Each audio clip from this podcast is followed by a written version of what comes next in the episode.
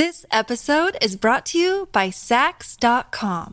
At Sax.com, it's easy to find your new vibe. Dive into the Western trend with gold cowboy boots from Stott, or go full 90s throwback with platforms from Prada. You can shop for everything on your agenda, whether it's a breezy Zimmerman dress for a garden party or a bright Chloe blazer for brunch. Find inspiration for your new vibe every day at Sax.com.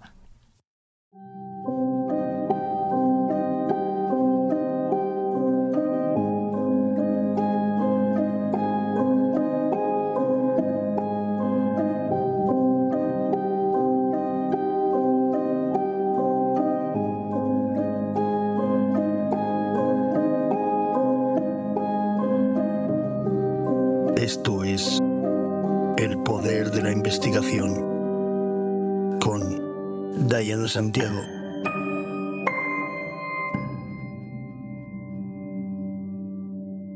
Hola, soy Diana Santiago, detective privado y perfiladora criminal, y esto es El Poder de la Investigación.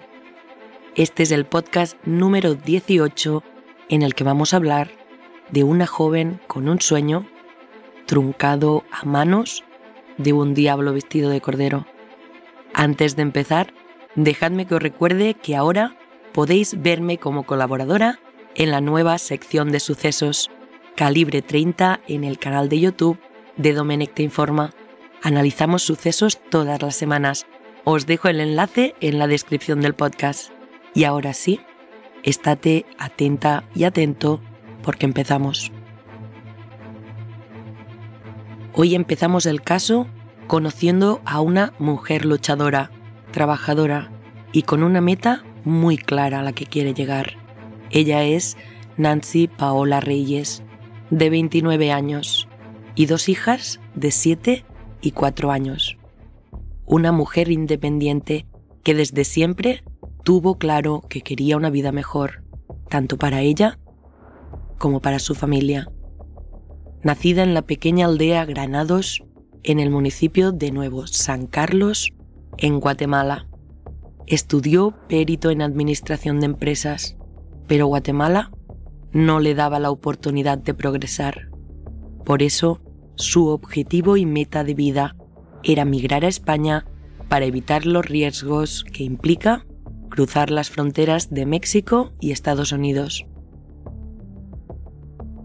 Tras trabajar seis años en un supermercado en Chela, tomó la decisión de viajar 8.000 kilómetros para establecerse en España. Su sueño se empieza a cumplir el 2 de junio de 2018, cuando dejó a sus dos hijas a cargo de sus padres con la promesa de que en marzo de 2019 van a viajar los cuatro para conocer el país que la había adoptado. El 2 de junio de 2018, Nancy viaja a España y se instala en Ciudad Real. Empieza a trabajar realizando trabajos domésticos en casas y cuidando ancianos. Cada día habla por llamada o videollamada con su madre, Prudencia Emérita García, y también, como no, con sus dos hijas. A principios de 2020, a la espera de que se resolviera su solicitud de asilo político, ella incluso había convencido a sus dos hermanos de 22 y 33 años para que también emigraran a Ciudad Real, donde ella llevaba viviendo dos años y así no estar tan sola. Un día más como otro, Nancy sube a un autobús urbano. Ella estaba buscando un nuevo cuarto para alquilar y allí mismo conoce a un chico, Carlos Andrés, más adelante os lo presento, el cual le comenta que le puede ayudar y le consigue un cuarto. Todo y con sus dificultades, pero todo iba marchando poco a poco y la joven estaba logrando enviar dinero cada mes a sus hijas y a sus padres. Este dinero les permitió construir el hall y cambiar el suelo de la casa, situada en medio de un paisaje rodeado de árboles. En este bucólico paraje, las dos hijas de Nancy corretean con sus muñecas junto a sus primas, cuya madre también emigró hace unos meses a Estados Unidos en busca de una vida mejor. Pero como os imagináis, algo cambiaría en toda esta historia. El 19 de agosto de 2020 es la última vez que la joven habla por teléfono con su madre. Esto enciende todas las alertas, tanto de su familia que vive en Guatemala como la de sus hermanos, quienes también residen en España. Mamá, ahora la llamo. Ese fue el último mensaje que recibió Prudencia de su hija. Ellas solían mandarse mensajes de voz por WhatsApp o se comunicaban por videollamada, ya que Prudencia no sabe leer y en esta ocasión le extraña que su segunda hija, Nancy Paola, le haya mandado un mensaje escrito. Así que el 26 de agosto, los hermanos de Nancy van a poner una denuncia por su desaparición. Todo coincide con un viaje que ella había hecho a la ciudad de Santander, al norte de España, con su pareja, un colombiano de 28 años, con quien llevaba saliendo ocho meses. Tras conocerle, de casualidad en la ciudad.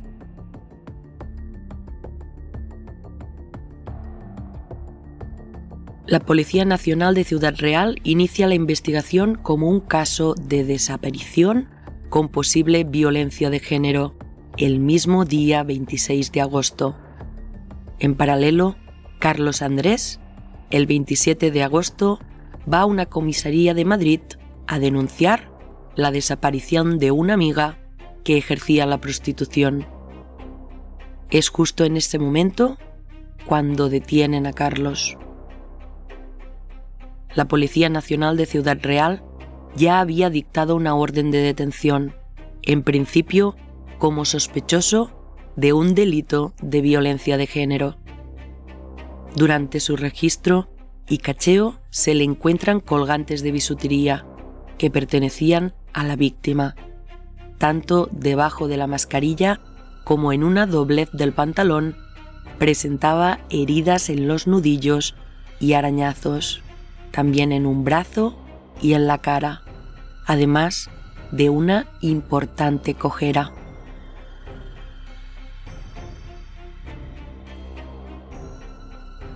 En ese momento, Carlos les dice que es homosexual, pero que también ejercía la prostitución con mujeres, y una de sus clientas había amenazado a Nancy.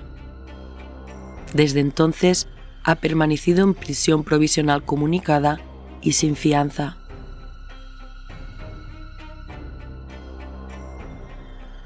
Lo que no sabía es que un día antes de estos hechos, los agentes del grupo de homicidios de la Policía Nacional recibieron una inquietante visita de la propia madre de Carlos Andrés, alertando de que temía por la vida de Nancy. Ella les facilitó un más que preocupante mensaje de texto. Era de la chica. Lo recibió a las 0038 horas de la madrugada del 20 de agosto. Hola, buenas noches. Espero que esté bien. A Carlos no le mande más dinero, porque él solo toma y toma, y le da un pepino la vida. No puedo con él. Cada vez que trabajo se pone de mal humor y empieza con la peleadera. Un día todo bien y al otro todo mal. Ando arrastrada, sin dinero, porque no me deja trabajar en paz. Cualquier día de estos lo dejo tirado ya no hay respeto. No voy a permitir que me toque más. Voy a llamar a la policía y voy a pedir una orden de alejamiento. Ya me tiene harta por todo. No quiero terminar muerta, ni él en la cárcel. Acá es mejor terminar, porque un día de estos terminará matándome. Es hora de que conozcáis a Carlos Andrés Bustamante, de 28 años, y nacido en Colombia, según su propia mamá, es de carácter violento y con antecedentes por violencia de género. Nancy y Carlos se conocieron en ese autobús, como os he explicado, a primeros de 2020 en Ciudad Real. Allá empezaron a convivir y en verano se marcharon a Santander. Alquilaron un estudio situado en el número 3 de la calle Carlos III. El apartamento fue alquilado para la semana del 9 al 16 de agosto, siendo prorrogado otra semana más por Carlos Andrés, con fecha de extinción el 23 de agosto. Los gastos del contrato los pagó la madre de Carlos. Pero continuamos con el caso. A partir de allí empieza una minuciosa investigación policial conjunta de las unidades de delincuencia especializada y violenta, la UDEP, de Policía Nacional de Ciudad Real, también de Santander para establecer la desaparición un policía de Ciudad Real llama a la propietaria del estudio para alertarla de la desaparición de Nancy y allí le da un vuelco el corazón.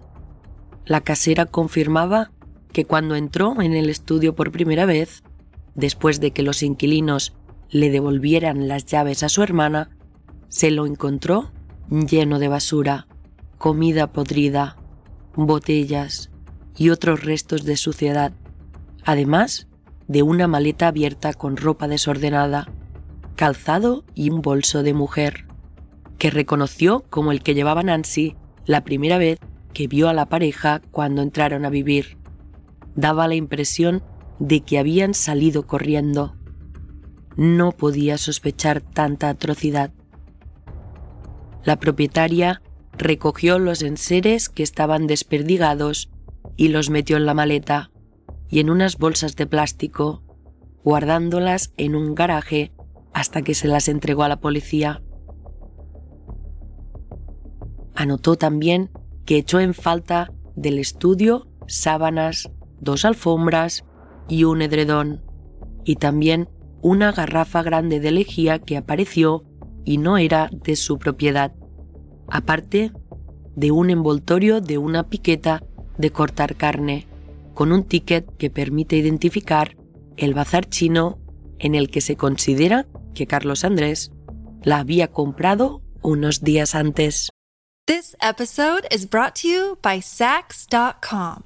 At Sax.com, it's easy to find your new vibe. Dive into the Western trend with gold cowboy boots from Stott, or go full 90s throwback with platforms from Prada. You can shop for everything on your agenda Whether it's a breezy Zimmerman dress for a garden party or a bright Chloe blazer for brunch, find inspiration for your new vibe every day at Sax.com.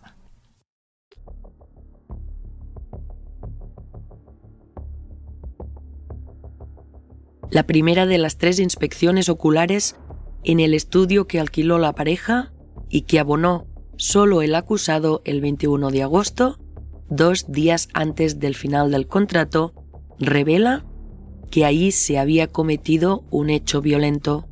Se hallaron restos de sangre, tejidos y óseos.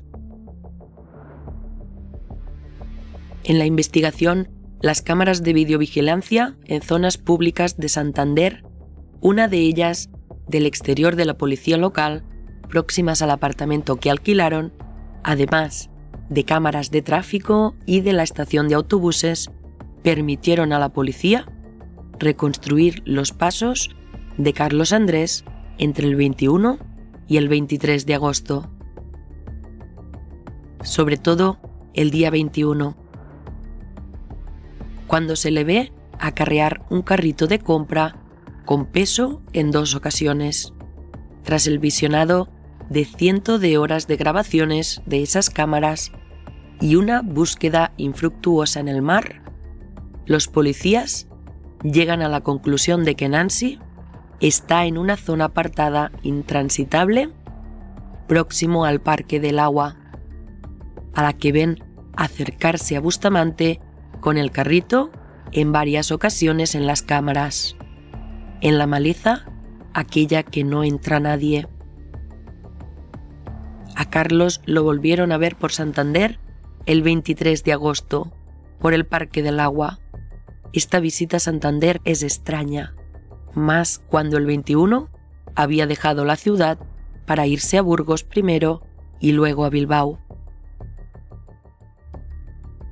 El 17 de septiembre acceden con los Geo al paraje y encuentran el cuerpo en cuatro bolsas de la joven Nancy.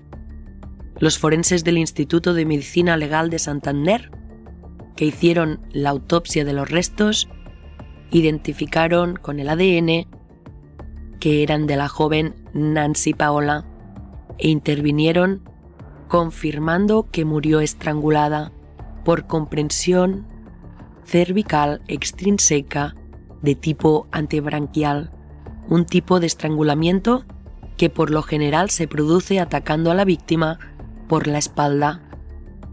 Los peritos confirmaron ante el tribunal que el cuerpo que encontraron desmembrado oculto en cuatro bolsas en una zona intransitable de Santander le faltaba el feto. Aunque en el análisis del cadáver de Nancy encontraron signos de que la asesinada era una mujer gestante, y es que la joven Nancy estaba embarazada de 14 semanas. Unos días antes de los hechos, ella pasó por el hospital Valdecilla de la capital cántabra por molestias en su embarazo, por lo que existen informes de que entre el 16 y el 19 de agosto la mujer estaba viva y su futuro bebé también. El juicio empezó el lunes 7 de noviembre de 2022 en la Audiencia Provincial de Ciudad Real. 13 testigos, 19 policías de Santander, Madrid y Ciudad Real y una veintena de peritos declararon en la vista y se prolongó durante tres semanas quedó probado que con la intención de acabar con la vida de su novia, se le acercó y la cogió por el cuello, sobre el que ejerció una fuerte compresión cervical extrínseca por estrangulación antebranquial que ocasionó en la víctima una anoxia encefálica y le causó la muerte de forma inmediata por asfixia con obstrucción total de la vía respiratoria determinando su muerte y la del hijo que esperaba. Se da por probado que fue atacada de forma sorpresiva y por la espalda cuando se encontraba en la intimidad de su domicilio, por lo que no pudo prever el hecho ni se pudo preparar para defenderse. Acto seguido, el acusado, utilizando una piqueta de cortar carne que previamente había adquirido en el Bazar Chu.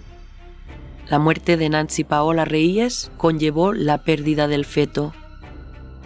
Y después, tras colocar en el suelo de la cocina varias sábanas y un edredón con la piqueta de grandes dimensiones que días atrás el acusado había adquirido en el bazar, descuartizó milimétricamente con gran precisión múltiples partes de su cuerpo, metiéndolo en varias bolsas de basura. En una primera bolsa introdujo el tórax, el abdomen y la pelvis. En la segunda, las extremidades inferiores bilaterales izquierda y derecha. En la tercera, la cabeza, los pies y las manos. Y en la cuarta, las extremidades superiores bilaterales izquierda y derecha. Además, mutiló la zona genital de su víctima y extrajo el feto que no ha sido encontrado. A lo largo de la tarde de ese día, el acusado fue ideando la manera de deshacerse de los restos descuartizados. Y entre las 21 8 horas y las 23 10 horas de la tarde-noche, valiéndose de un carrito de compra oscuro de cuatro ruedas, depositó las cuatro bolsas de basura en los que había introducido el cadáver descuartizado en una zona de matorral muy frondosa de relieve abrupto y muy difícil acceso del parque de agua. Así también lo ha considerado acreditado el Tribunal del Jurado todos los hechos en base a las pruebas documentales y periciales presentadas durante las sesiones. El posicionamiento del móvil, el día de los hechos, cómo detectaron las antenas de telefonía, por la huella que se encontró en el envoltorio de la piqueta con la que descuartizó a la joven y por los viajes que realizó con un carro de compra hasta una zona agreste de Santander. El día 1 de diciembre, la sentencia impuesta por la audiencia provincial a Carlos Andrés es a 25 años y 5 meses de cárcel por autor criminalmente responsable de un delito de asesinato en curso ideal con un delito de aborto y como autor de un delito de profanación de cadáver y también se le prohíbe aproximarse a menos de 200 metros de los miembros de la familia de la asesinada, de sus domicilios, lugares de trabajo o centros de estudio, así como de comunicar con ellos por cualquier medio, ya sea directo o indirecto, durante 30 años. La sentencia contempla indemnizaciones también para la familia. Hoy, a la entrada de la aldea Granados, se recuerda a Nancy como una moña negra y dos grandes emoticones llorando, que los vecinos han colocado en el cartel que da la bienvenida a esta tierra de hombres trabajadores y mujeres hermosas. Pero aquí no acababa para la familia Nancy. Los familiares de Nancy Paola buscaban reunir 4.000 euros para poder repatriar sus cenizas a Guatemala y que pudiera estar cerca de sus hijas que vivían con sus abuelos maternos en Guatemala. Se activaron cuentas bancarias para donaciones Evan Rural de Guatemala, además de una cuenta Liberbank y también habilitaron una colecta de fondos en GoFundMe. Finalmente, los restos de la joven fueron repatriados desde España siete meses después. En manos del periodista Asier Vera, quien entrevistó a los padres de Nancy y desde ese momento decidió que tenía que hacer algo para que pudieran enterrar a su hija en su pueblo.